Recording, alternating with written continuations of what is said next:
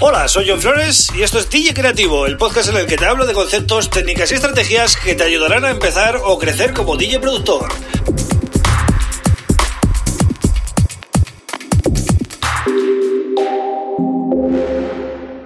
Hola, bienvenido, bienvenida a DJ Creativo. Mi nombre es John Flores y este es el episodio número 73 del podcast. Bien, hoy es uno de esos episodios en el que hago una reflexión sobre algún tema pues, relacionado con el DJ productor y en este caso va más de producción que de DJ. Y es el siguiente, ¿sabes para quién produces? ¿Vale? Porque eh, puede parecer así un poquito obvia la pregunta, ¿no? Pero no lo es tanto. Ahora voy a hablar un poquito más en profundidad de ello, pero antes, como siempre, te recomiendo que visites en mi página web johnflores.pro donde podrás contactarme, eh, ver tutoriales y también, como no, escuchar todos estos podcasts, pero eh, ordenados de una manera más lógica, ¿no? Eh, los he ordenado mm, según sean de DJ o de productor, ¿no? Así puedes ir un poco a los episodios que más te encajen, ¿no?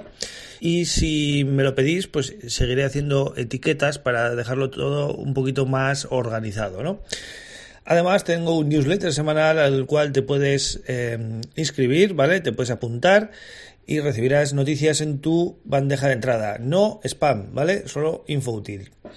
Bien, vamos con el tema del día. Eh, ¿Sabes para quién produces? A ver, ¿a qué me refiero con esto? Realmente un artista cuando hace música, ¿por qué la hace? Pues para intentar agradar al público, ¿no?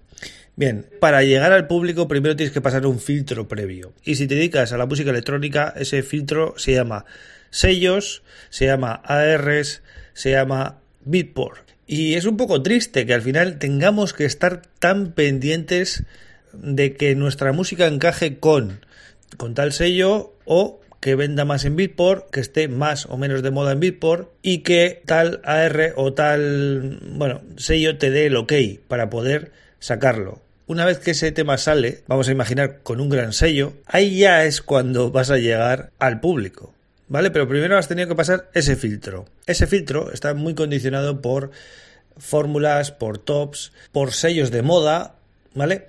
Todos hemos visto en estos últimos años como sellos que parecían, bueno, mm, insustituibles o, que todo lo que sacaban lo convertían en oro, pues eh, ahora ya de repente no están, ¿no? Y eso es porque Bitport tiene un monopolio impresionante, ¿no? En el sector. Bitport decide qué sellos tienen visibilidad, qué sellos no tienen visibilidad. Y eso, pues, eh, de alguna manera está dirigiendo la música electrónica actual. Hay sellos que intentan ir un poco a su bola y, e intentan estar un poco fuera de toda esta onda incluso sacan vinilos y hacen sus fiestas un poco ajenos a toda esta historia, pero en el fondo también están metidos en el ajo, porque todos están en Beatport, ¿vale? Así que, eh, ¿sabes para quién produces? Esa es la pregunta y la respuesta es, producimos para que una R nos dé el ok porque sabemos que sin eso no vamos a llegar a ningún lado. Y esos grandes sellos pues deciden cuáles son las tendencias del momento, qué artistas están pegando y qué artistas van a quedar en un segundo plano durante un tiempo. Entonces, bueno, así son las reglas del juego, ¿no? Todos los productores de éxito que hay ahora mismo han pasado por ese aro, ¿vale? Se han adaptado primero a esos sellos que les pedían X música de tal manera y luego, cuando ya tienen cierto éxito o cierto nombre, si os dais cuenta, todos los artistas o se montan su propio sello o de alguna manera buscan un sello el cual les deje a su aire, ¿no? En cuanto a creatividad y en cuanto a, bueno, a libertad a la hora de crear. Entonces, bueno, es una reflexión que quería compartir con vosotros. Eh, puede ser evidente y puede que ya, ya lo hayas pensado, pero no es natural. Si os ponéis a pensarlo, cada artista tendría que pensar simplemente en hacer su música y en conectar con el público pero eh, a la hora de mm, tener visibilidad en el mercado, pues estamos expuestos a, un monopolio como puede ser Bitport y sus condiciones y los sellos que venden en esa plataforma, pues eh, juegan al ritmo que marca Bitport, ¿vale? Y en el momento que Bitport les corta las alas, pues esos sellos desaparecen y los artistas que están en esos sellos también desaparecen. O por lo menos pasan a un segundo plano, ¿no? Entonces, conclusión del episodio de hoy, ¿qué podemos sacar en claro? ¿Qué, qué es lo que quiero que, que te quede grabado? Pues básicamente que así está montado, así son las reglas del juego y lo que tienes que hacer es adaptarte. Es decir, una de las mejores eh, bueno, virtudes que puedes tener hoy en día es la adaptación. Es decir, tienes que primero adaptarte al mercado, adaptar tu música. Cuando estés en el estudio creando música, tienes que crear música que eh, esté de moda, que encaje en esos sellos, aunque no sea tu estilo puro, ¿vale?